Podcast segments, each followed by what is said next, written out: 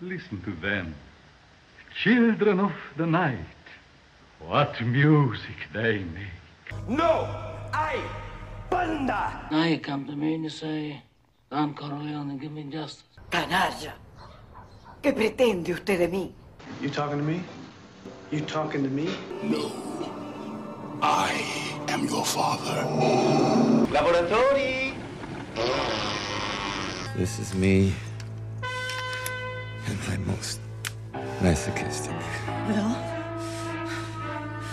it's your baby.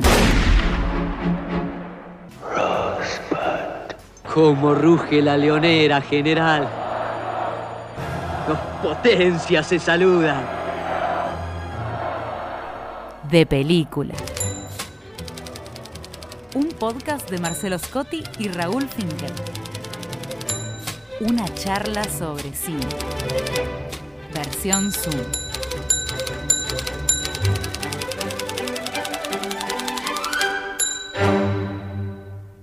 Hola Marce, ¿cómo va?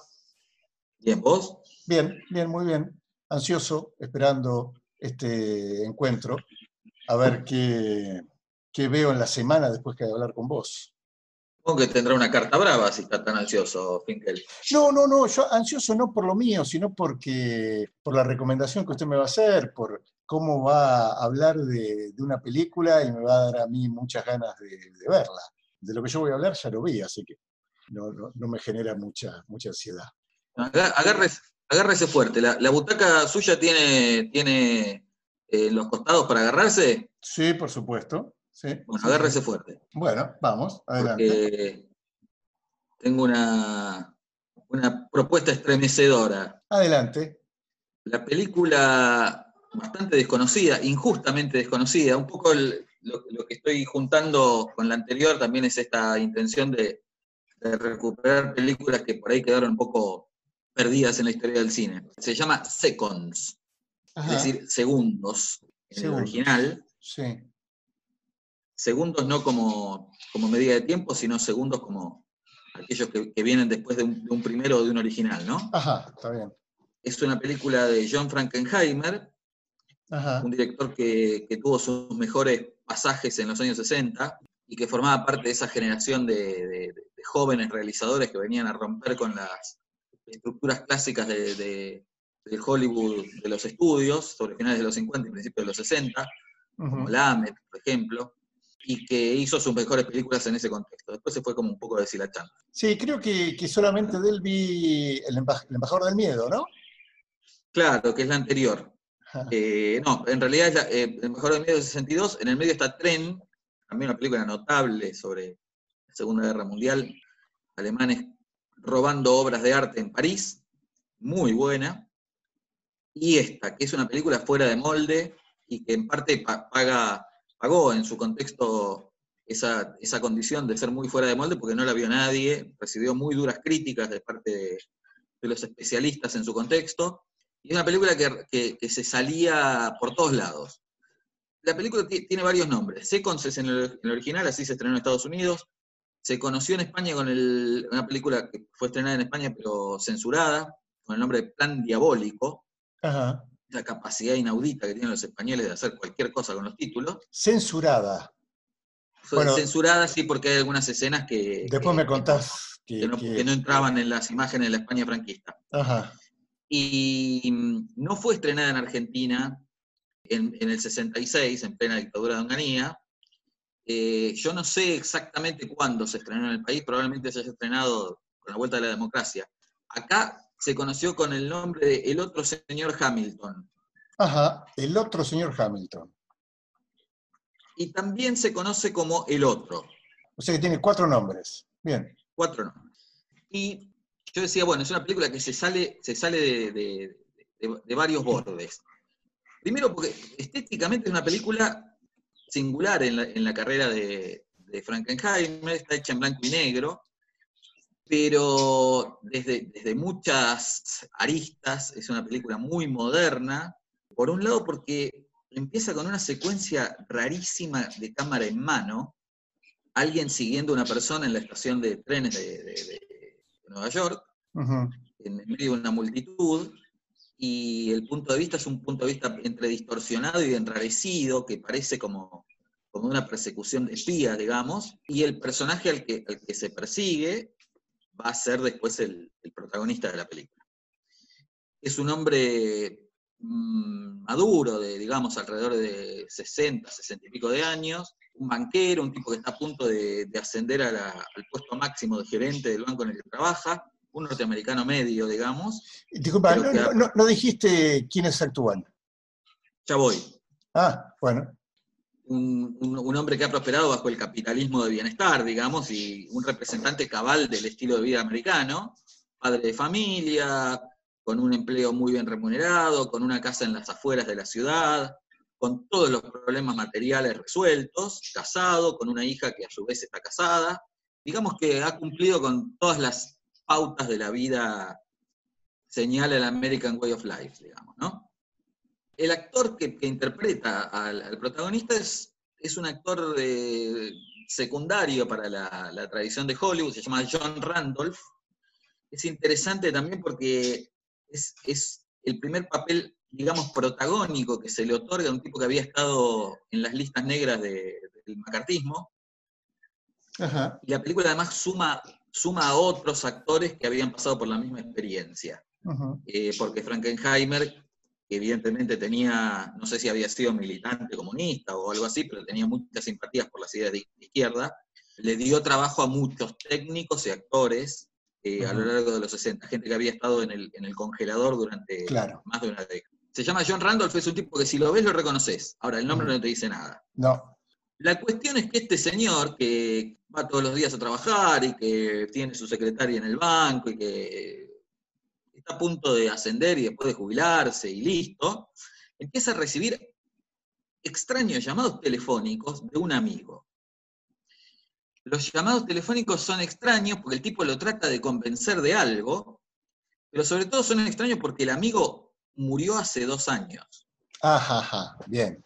Ya estamos en el terreno de lo el fantástico. tipo, el tipo se da cuenta que, que no es un fantasma ni, ni- ni- una expresión sobrenatural, sino que efectivamente es Charlie, su amigo, que se murió hace dos años. Que lo trata de convencer de que vaya a un lugar en el que le van a hacer una propuesta muy interesante para su vida. A vueltas, no sé decir, bueno, finalmente va. Y en la compañía se encuentra con que lo que tienen para proponerle es cambiar de vida, Sí. morir oficialmente Ajá, ajá, sí. y renacer en Ajá. otro cuerpo, en otras circunstancias, En otro y cuerpo. la vida que... Sí, en otro cuerpo, en realidad en su propio cuerpo, pero, pero bajo cirugía, Ah, bien. En otras circunstancias, y eligiendo qué le gustaría hacer de todas esas cosas que, no pudo hacer en su vida, qué cosas le gustaría hacer, pero bueno, morir oficialmente, o sea, el tipo, eh, la compañía se ocupa de encontrar un, cuerpo sustituto que dé cuenta de que esa persona murió, con certificado de defunción, y se se acabó la vida del señor Hamilton, y lo someten a una operación por la cual lo vuelven a introducir en el mundo, pero bajo otra apariencia. Un cambio de identidad de los que estamos acostumbrados en las películas de espías, por ejemplo. Pero Claro. eh, como, como un negocio, Un negocio, porque además, por supuesto, él tiene que pagar por eso. claro. la compañía se ocupa de, de todos los detalles, ¿no? de tanto de la, de la operación como de la introducción a un nuevo mundo, que lo que le preguntan es, bueno, después de una serie de entrevistas, qué querría hacer, él tiene como el sueño de ser pintor que nunca cumplió, y entonces le buscan una casa en una playa en la que se puede empezar a dedicar a la pintura. El asunto es que además, en, en- en su renacimiento, John Randolph, que es un actor prácticamente anciano, después de la operación deviene en Rock Hudson. Muy bien. vale la pena, claro.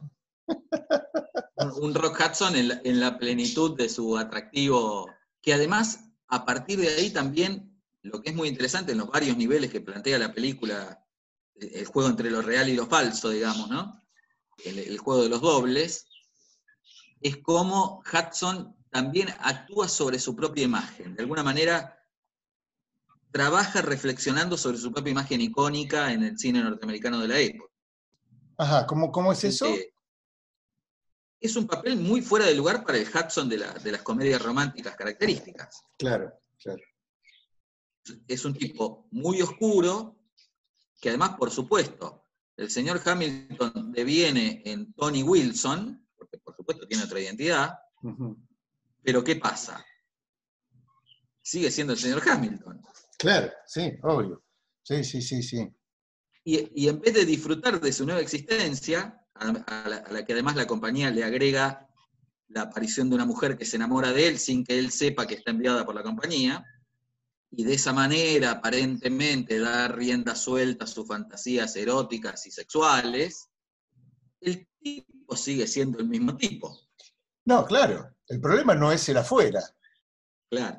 Y lo que se suponía que iba a ser la una existencia ideal, atravesada del deseo y, y- y una puesta en marcha de, de la verdadera vida del señor Hamilton, es una tortura en la que no puede disfrutar de su nueva existencia y además se empieza a preguntar qué era de su antigua existencia. Vuelve su antigua imagen, vuelve esa vida gris y anodina que no le deparaba ninguna satisfacción, pero que él empieza a ver de otra manera. Claro. Y entonces el propio Hudson parece estar traba- trabajando, como despojándose de distintas capas de ese personaje característico que hizo en casi todo el, en casi todo el cine en el que actuó, ¿no? Claro. Pero además la película tiene como un doble, un doble juego. Por un lado, esta situación neurótica, característica del neurótico, que es que, bueno, Sí. cuando tengo lo que deseo, eh, no, no- no es lo que deseaba, es otra cosa. Y él empieza a reflexionar sobre su existencia en un sentido más amplio, una película con muchos niveles existencialistas, si se quiere. Y en una de esas, claro, ya munido de su nueva identidad y de su nueva apariencia, va a visitar a su ex esposa, a su viuda. Y tiene una escena, una conversación con su ex esposa que es tremenda, porque se da cuenta de que en ese trabajo de empezar a idealizar su pasado, lo que, la- lo que la- su, su viuda le devuelve es que nunca conoció a ese sujeto, que no sabe quién es, que nunca supo quién era, y que se había sentido siempre, había sentido, e- se había sentido ella siempre infeliz al lado de él, y había sentido que él había sido infeliz al lado de ella. Claro. Y por otro lado está, ¿para dónde va la película? Para esta existencia nueva, promisoria, que lo conduce, por ejemplo, a una situación muy jugada para la época, para el cine de la época, que es que con su amante, el, el pintor Tony Wilson, va a una celebración del vino en California, que deriva en una orgía En la que terminan todos los personajes, que son como 20, desnudos adentro de un gran caldero en el que van pisando vino, una especie de celebración al dios Baco, con mucha reminiscencia de la Grecia antigua, Un vino patero cargado de Eh, erotismo. totalmente. Y el tipo parece que se libera en esas situaciones, pero en realidad sigue siendo él. Y Sí, sí, sí, bueno, sí, sí, sí. después la, la- la película avanza en esa propia tortura, ¿no? En esa propia, los propios pliegues del personaje, digamos. Pero además tiene algunos, algunos rasgos formales súper interesantes, una película que es muy difícil de clasificar en un género, uno podría decir que es una película de, es un, un thriller psicológico, podríamos decir, ¿no? Formalmente es una película filmada en un blanco y negro muy, muchas veces muy distorsionado, con, con mucho lente ojo de pez, con grano grande, Está al borde del expresionismo todo el tiempo. Hay algo ya desde la, secuencia de títulos que, está entre, el suspenso y el terror. Y por otra parte está filmada de una manera muy, muy densa, muy cargada de sentidos, que registra no solo la experiencia del personaje, que quiere huir de una existencia perfecta y perfectamente abúlica, sino también la compañía, la que ofrece esos servicios, que perfectamente uno puede pensar como una expresión de la dinámica del capitalismo. Claro. Eh, del capitalismo norteamericano o del capitalismo más en general, ¿no? Porque cuando, cuando él en un momento dado se siente que no puede seguir adelante con el juego de la, de la segunda identidad y apela a la empresa para que le resuelva este problema, lo que aparece ahí es que él es, no es otra cosa que una mercancía. y que la empresa se va a encargar de reutilizarlo. No adelanto mucho más detalles porque espero que vean la película, pero que se va a encargar de reutilizarlo en la, lógica de la, de la empresa, ¿no? De la empresa capitalista que funciona sin, sin que importe el sujeto, que importa solo, solo en tanto cliente. ¿El guion es de Frankenheimer? No, el guion, ya te digo, lo tengo acá anotadito. Está basado en una novela. La, ¿Algo conocido en El guion está escrito por... No, yo no, no, no, conocía ni al guionista ni al autor de la novela. Ah, está bien. El guionista se llama Luis Carlino. No, ni idea. Y la novela, que parece que fue una novela que tuvo bastante repercusión en su contexto, se llama Seconds y es de un tal David Eli. No, tampoco. No, pues parece, por, lo que vos contás, el, relato está fantástico, ¿no? Y, da con, la época, ¿no? Porque es muy existencialista. A mí se me armaba la idea de el tipo que en la vida real hay una profunda insatisfacción, una vida real acorde a los términos del sistema, digamos, funcionando en sociedad, porque vos la descripción que hacías era un tipo absolutamente adaptado. Entonces, la vida real que ofrece el sistema al tipo le genera angustia. Y la, la tensión está por la vida ideal que ofrece el sistema, entre lo real y lo ideal. Y cuando asume lo ideal, la angustia es la misma y la decepción es la misma. Lo, que, no aparece es el tipo. Lo que no aparece es el tipo y lo que aparece en ambos registros es el sistema. Claro, claro, por eso. El sistema en cuanto a el ideal que te vende y en cuanto a lo real que te permite. ¿no?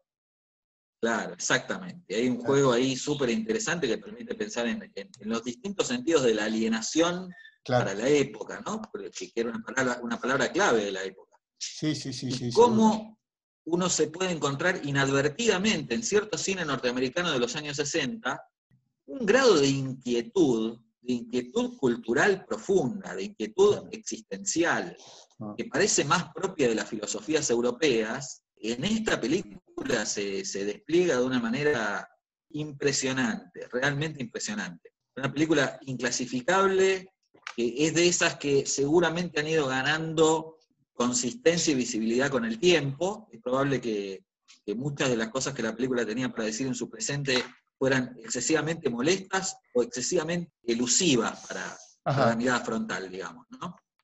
Me parece que es de esas películas que ganan con los años y que hoy se pueden ver como, para mí, una de las películas sin dudas más interesantes del cine norteamericano de los años 60. Mira, qué bueno.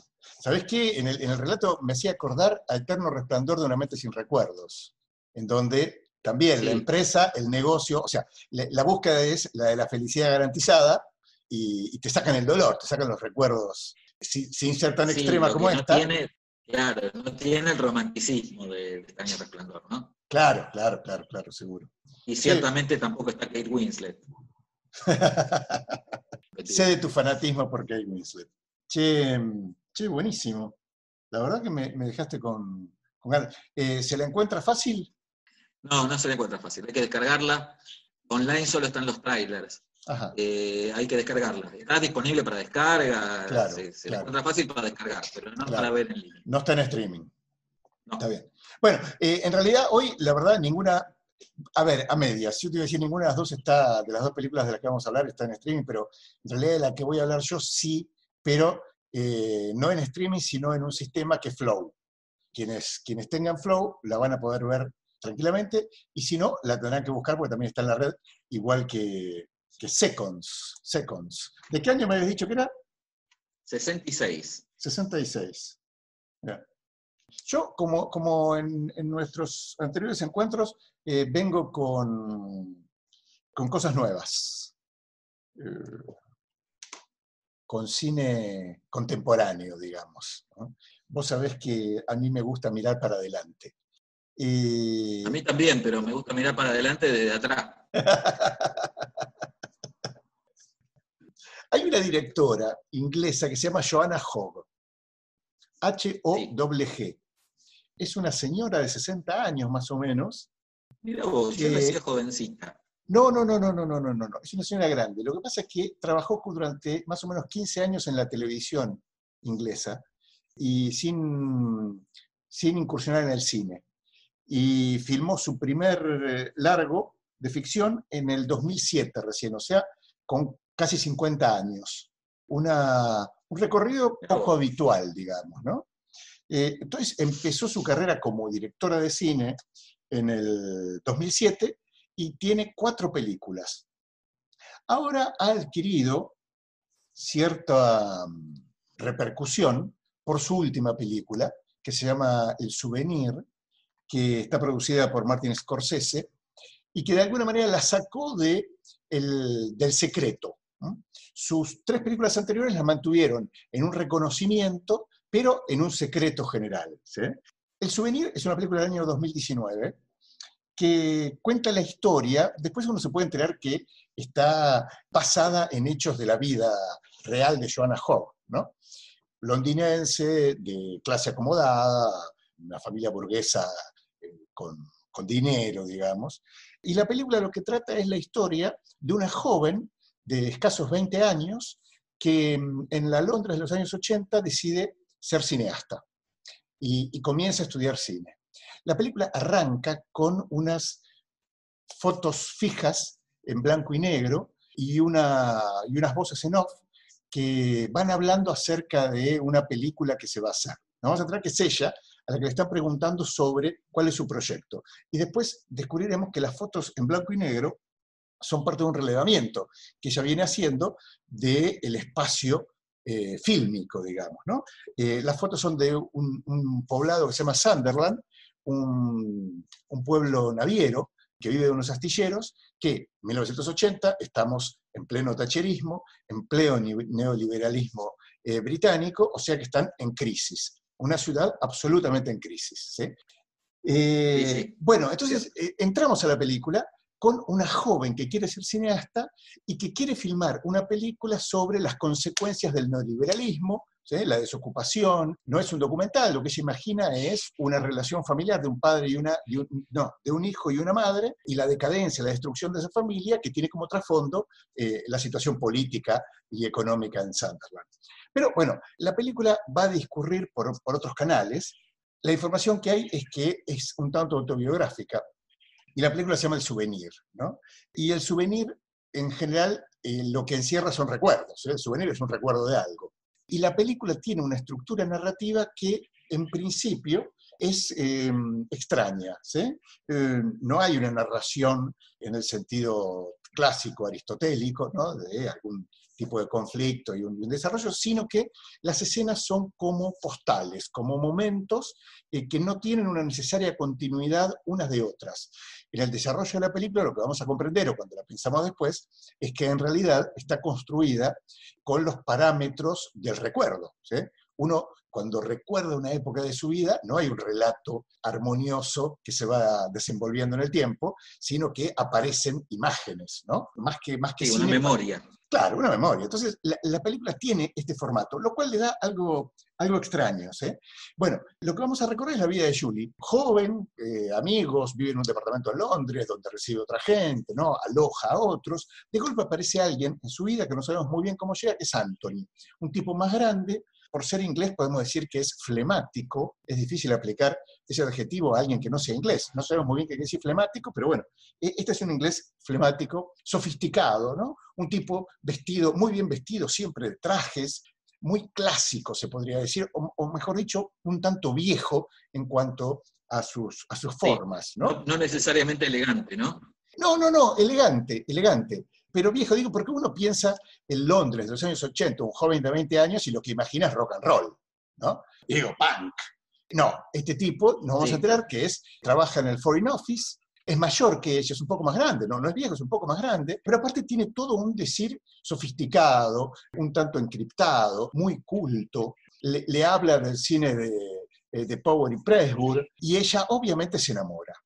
Las escenas estas que van apareciendo, estos recuerdos, eh, van haciendo que los encuentros de ellos sean extraños. Primero ella lo aloja y, no tiene ningún vínculo amoroso, hasta que llega un momento, bueno, donde sucede y, tenemos una primera escena de, cama que va a ser significativa. Va a ser significativa porque después del encuentro sexual están los dos en la cama, desnudos por supuesto, y, ella se, asombra de unas marcas que tiene Anthony en su brazo y le dice que no se rasque, que, que no se haga mal, avanza esa relación, él, él aparece, entra y sale, porque como trabaja en el Foreign Office, pero hay todo un misterio en torno a Anthony y Julie se va enamorando de él, va avanzando con la ingenuidad de una, de una jovencita en esa relación amorosa.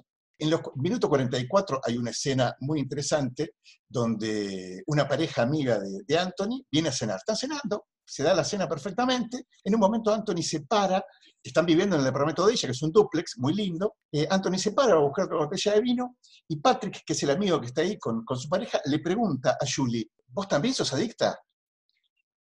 Julie no entiende de qué le está hablando. Porque las parejas donde uno consume heroína y el otro no son raras. 44 minutos de película, ¿no? Y a partir de ahí sucede algo que es maravilloso, porque Joanna Ho es una gran directora en cuanto al manejo del sonido y de la imagen, ¿no? En cuanto a los recursos formales. El departamento de, Julie tiene una pared que está, es absolutamente espejada, completa, pero que hasta ese momento no ha jugado demasiado papel en la puesta en escena. A partir de ese momento, a partir de que le dicen eso, empezamos a ver todo el tiempo el reflejo de Julie en esa pared. Y, y lo que juega muy claramente es cómo empieza una disociación en ella, ¿no? Lo que era esta joven plenamente enamorada, le empieza a pasar otra cosa, porque a partir, a partir de ahí empezamos a, a ver actitudes, reacciones, situaciones de Anthony, donde se empieza a hacer evidente su adicción a la heroína. La pieza única de amor empieza a tener un otro espejado, digamos, justamente, de angustia, de duda, que comienza a crecer. El uso Y entonces... además, digo, digo, perdón que interrumpo. Sí, dale. Pero ya la condición de que fuera, de que fuera agente del Foreign Office ya era suficientemente enigmática. sí, claro. Como un doblez sobre el doblez. Sí, sí, sí, sí, sí, sí, sí. Es muy interesante porque la película, con, o sea, lo que trabaja en, en el sentido más amplio es el crecimiento de ella. De esa situación de cama donde ella no logra decodificar que esas marcas que tiene son de la jeringa, está a la vista. Las marcas que le ha dejado la jeringa en el brazo a Anthony están a la vista, pero le- ella le falta tanto mundo, es tan ingenua que no logra comprenderlo, no logra darle el significado que tiene. Obviamente, lo que va a transitar Julie es un proceso veloz de, de caída en, lo más oscuro del mundo. Este descubrimiento empieza a resignificar otras situaciones, ¿no? Los pedidos de dinero de él, ella finalmente empieza, termina sosteniéndolo, robos en la casa de Dios. Hay una, cantidad de situaciones que empiezan a adquirir otra dimensión y que se oscurecen cada vez más. La relación, obviamente, eh, comienza a crisis, no voy a spoilearlo, porque aparte lo interesante es que la película, obviamente, tiene una, eh, un final, pero es la primera parte. Hay, hay un Souvenir 2 que ya está filmado y que está, estaba terminando de editar la edición de sonido, que se estrenará cuando se levante la, eh, la pandemia, cuando termine la pandemia, ¿no? que continúa este aprendizaje y esta vida de, de Julie.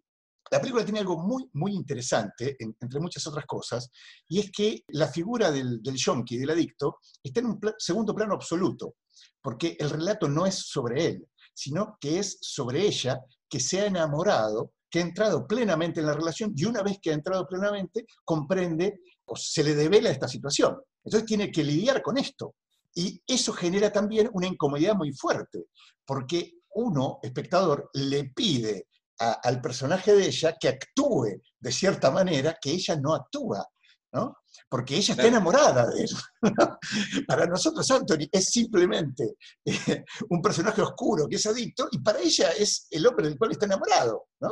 Eh, entonces hay ahí un recorrido que es muy, muy, muy, muy interesante, que está muy bien trabajado visualmente, que tiene como trasfondo esta Londres de los 80 con Thatcher, con los atentados de Lira, con obviamente la heroína y otra cantidad de, de elementos que, que forman parte de la cultura de, del Londres de esa época, ¿no? El Londres de la, la Londres de la que huye Luca Prodan. Claro, justamente. Huyendo sí, de la heroína. Sí, huyendo claro. de la heroína, justamente, ¿no? Exactamente, es eso, es eso. Visto desde otro lado, ¿no? Porque el contexto, el, el- el grupo social al que pertenecen, ¿no? Pertenecen a la burguesía, ¿no? No son aristócratas, pero pertenecen a la, a la burguesía. Ahora, acá hay algo que es muy interesante también, porque yo te decía, la película arranca con esas fotos blanco y negro y la intención de ella, que es una burguesa, de contar algo que tenga espesor, que tenga importancia, ¿no? Algo serio. Salir de su burbuja de privilegio, digamos, de la clase burguesa. Sí. La relación con Anthony, lo que le va a hacer comprender de alguna manera a ella, es que lo serio o, o, lo importante en el mundo no está dado exclusivamente por las cuestiones económico-sociales, ¿no? sino que hay densidad en cualquier tipo de vida. Y Anthony, de alguna manera, el, la, la, tragedia que ella vive con él, lo que la hace comprender es esa dimensión, que es posible de ser relatada y posible de ser atractiva en, en un relato, incluso de la vida burguesa. Lo, lo, interesante es que de eso justamente se va a tratar todo el cine de Joanna Hogg posterior. Porque las tres películas anteriores sí, como de una ella, revelación, ¿no? Claro, ella Algo del orden de la revelación. Sí, de, de, de la revelación o, o, del aprendizaje, de entender que... Sí, pero eh, digo la revelación por el peso que tiene para su, para su vida posterior. Sí, claro. Y, y después uno ve las otras tres películas, las tres películas anteriores de Jonah Hogg, que lo que trabaja es en su medio social. Las protagonistas son mujeres de más o menos 50 años, burguesas, que tienen algún tipo de crisis. ¿sí? Entonces, es como que de souvenir funciona como preámbulo, en realidad, de toda la otra obra anterior, que es muy interesante. Son, las tres películas son Unrelated del 2007, Archipiélago del 2010 y Exhibition del 2013. Y en todas hay un trabajo formal acorde con eh, lo que se está contando. Yo te decía que en, el souvenir, el trabajo que hace con eh, los espejos, el reflejo que, que, marca una duplicidad, pero que al mismo tiempo encierra a los personajes, es muy interesante. Y es muy distinto a lo que hace en su película anterior, que es esta Exhibition, que transcurre toda en una casa, y en la que lo que hace es utilizar las, las ventanas eh, y la posibilidad de ser traslúcida y a la vez refleja para, sin salir del espacio interior de la casa, incorporar el afuera.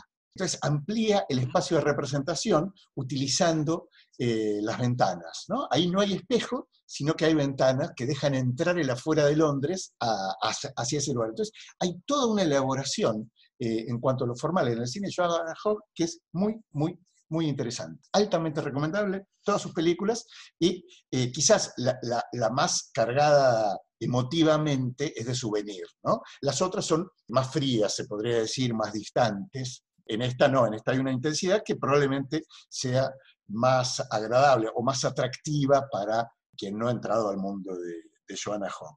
Yo, por ejemplo, no, no, no he entrado todavía, así que voy a zambullir en la obra, la tengo ahí entre las pendientes es un cine extraño para, para nuestra época, ¿no? En, en, las películas anteriores, eh, en el relato de un archipiélago, uno siente cierta presencia de Antonioni, digamos, en cuanto a, las problemáticas, ¿no? Más existenciales de la vida cotidiana, ¿eh? del, del, vacío, ¿eh? siempre jugando con esto de, de, lo ideal y lo real también. Uno supone que una situación va a ser esto y en realidad es otra cosa. ¿no? Entonces ahí hay algo que, que no funciona. ¿sí? En, en, la imagen de la directora burguesa que quiere contar los problemas del mundo, se me apareció Preston Sturge y los viajes de Sullivan. Sí, claro, claro, sí, totalmente. El recorrido, por supuesto, es otro, ¿no? Pero, no, no, seguro, seguro. El punto de partida es bastante parecido. El, el aprendizaje es el mismo, ¿no? Todos tenemos problemas materiales y todos tenemos problemas que no son de orden material, sino que son de, de relación, de adecuación al mundo, eh, y eso está en todos, en todas las, las clases sociales, digamos, ¿no? Y, y, y todos, volviendo a, lo, a los viajes de Sullivan, también, tomado desde cualquier tipo de género, ayuda a, a, estar en el mundo, por lo menos, ¿no? Todas las ficciones nos ayudan a estar en el mundo. Sí, sí, como búsqueda también, ¿no? Porque también el, el, el ideal de ella, ese ideal que, que se cae, eh, le sigue funcionando. Aún caído es un, es un ideal que sigue funcionando. Sí, claro. Y, y sigue siendo y, referencia, ¿no? Sí, claro. Hay que ver qué pasa ahora con, con la segunda parte. Un dato de color que tiene la película es que la protagonista, la joven que hace de Julie, es una actriz debutante. En general, Joanna Hogg trabaja en todas sus películas con no actores. Siempre hay alguno. Ella es, por ejemplo, la descubridora de Tom Hiddleston, Sí. La, la, primera, el primer trabajo en cine de Tom Hiddleston es el de Unrelated. Y trabaja también, es el protagonista y uno de los protagonistas, y también es el protagonista de, de Archipiélago, y aparece después en Exhibition. ¿sí? O sea que hay, hay, hay, una relación importante. Pero te decía, la, la, protagonista, Julie, se llama Honor Swinton Byrne, y es la hija de Tilda Swinton. Y Tilda Swinton, ah, Y Tilda Swinton, que parece ser amiga de la juventud de Joanna Hogg, trabaja también en la película haciendo de madre de Julie. O sea que en la realidad y en la ficción es la madre siempre de, de Honor o de, o de Julie, como lo querramos eh, llamar. La película, aparte, en general las películas de, de Jonah Hogg tienen una belleza visual, en todas siempre hay algunos encuadres que son para recortarlos y ponerlos en el living de tu casa. Ahora, Fabulosos. sí, pienso, qué trayectoria curiosa, ¿no? La de, la de una mujer que trabajó años y años en la televisión Sí. y que uno, es, es difícil imaginarse una obra como esta de alguien con, con esa, con esa trayectoria, de tanta densidad y de tanto cuidado formal. Claro, pareciera que el cine es una reacción eh, de oposición a lo que hizo antes. En sus primeras películas, por ejemplo, es muy, tiene algunos encuadres muy osu. La cámara se planta y la acción transcurre en algún lugar y en algún momento aparece esa, la acción en cuadro.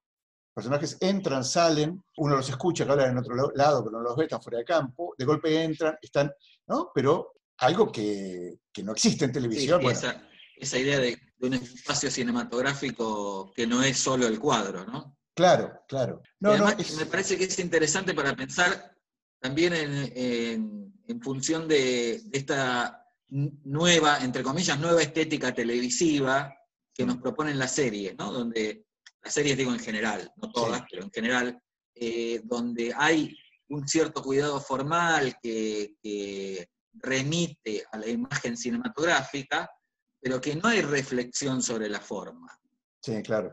hay un estándar más alto respecto de lo que eran las series televisivas tradicionales, hay mucho mayor cuidado en la producción, en la realización, en la dirección de actores, pero Sí, no sí. hay reflexión cinematográfica. Sí, sí, sí, sí, eso es cierto. No, no, la forma no es parte del relato, se podría decir. No, de hecho, la forma, la forma molesta. O sea, Claro. En general, cuando pasa algo del orden de la forma, que participa Sí, sí. de los sentidos del relato, estamos ante otra cosa, ¿no? Estamos ante otra serie. Bueno, eh, Jonah Hogg es cine puro en ese sentido. Bueno, Scotty, hasta la semana que viene. Nos vemos por ahí. Hasta el sábado, querido. Abrazo. De película. Un podcast de Marcelo Scotti y Raúl Finkel. Una charla sobre cine. Versión Zoom.